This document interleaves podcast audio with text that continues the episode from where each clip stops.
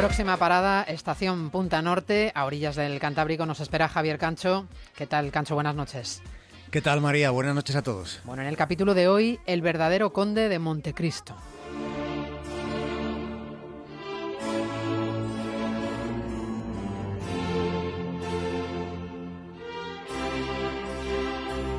En tiempos de Napoleón hubo un general mulato en el ejército de Francia. Hay documentos de la época donde se le describe como uno de los militares con mayor habilidad para manejarse con la espada.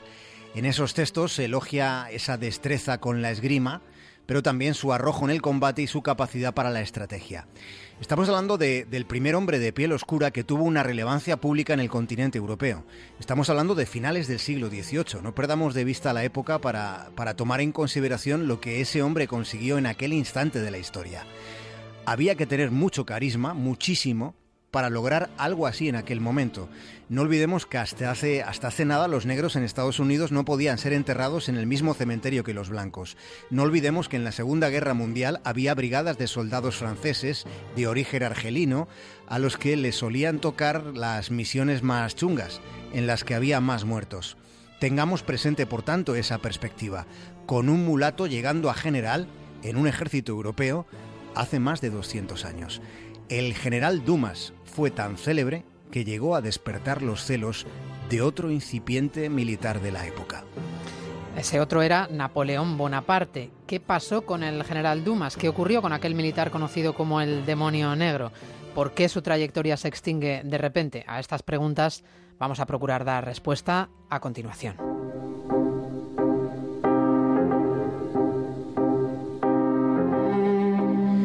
Padre del general Mulato fue un aristócrata francés.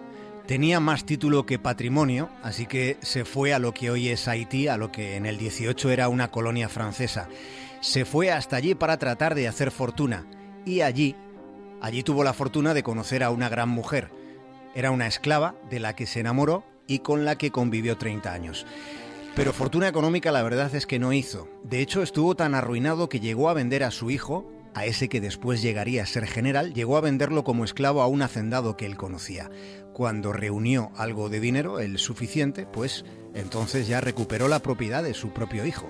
No olvidemos que estamos hablando de la época colonial. La abolición de la esclavitud en las colonias francesas no es definitiva hasta 1848.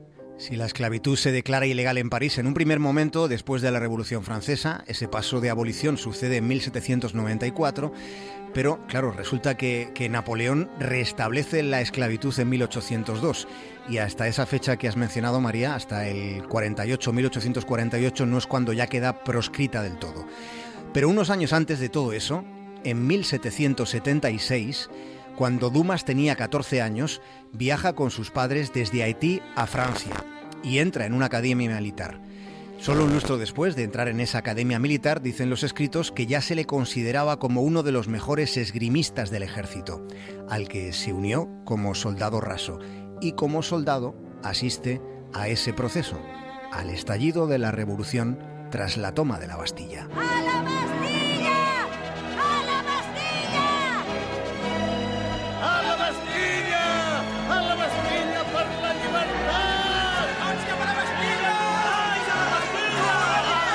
Un episodio histórico como la Revolución Francesa es lo que adelanta tanto en el tiempo los pasos dados por ese joven mulato que llega a ser general en un ejército occidental antes de que llegara el siglo XIX.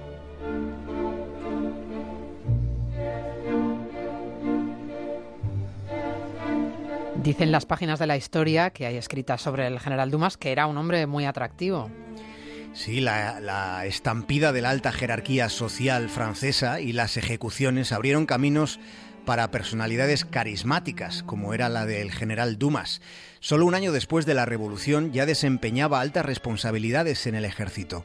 Tras una campaña exitosa en los Alpes, comienza a hablarse en París de las capacidades de Dumas. Dumas que participa junto a Napoleón en el combate contra las tropas austrohúngaras y aquello ocurrió en el norte de Italia, y es donde Dumas vivió su batalla más épica con la defensa y el mantenimiento de un puente que era considerado de enorme valor estratégico. El mismísimo Bonaparte llega a reconocer la proeza de ese general mulato que aguantó la posición con muy pocos soldados.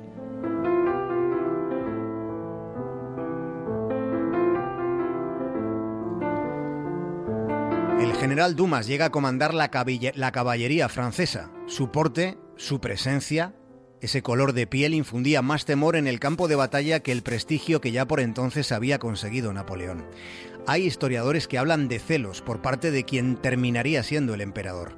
El caso es que de regreso a Francia desde Egipto, algo sucede con la embarcación en la que volvía el general Dumas. Algo sucede que esa embarcación acaba naufragando en zona enemiga, en Italia. Estuvo dos años en una prisión infecta, en una prisión en la que su vida se deterioró casi hasta el final. La insistencia de su esposa hizo posible que transcurrido ese tiempo, al final las autoridades de Francia intercedieron por fin por quien había sido uno de sus generales más valerosos.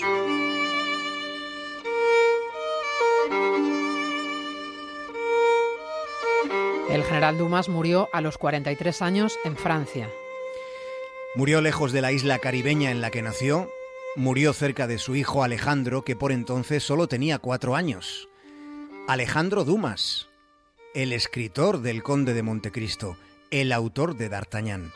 El padre de Alejandro, de Alejandro Dumas, el general mulato del ejército francés, es en realidad una combinación de D'Artagnan, de Portos, de Aramis, y lo es también de Edmundo Dantes, que fue confinado injustamente en la prisión del castillo de If.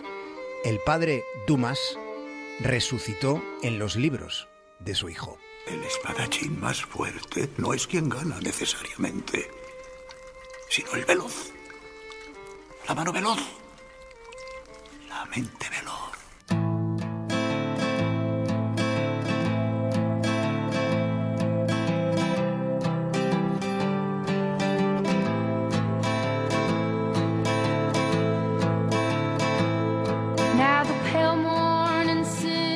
Javier Cancho, hasta mañana. Hasta mañana, un abrazo enorme, María. Chao.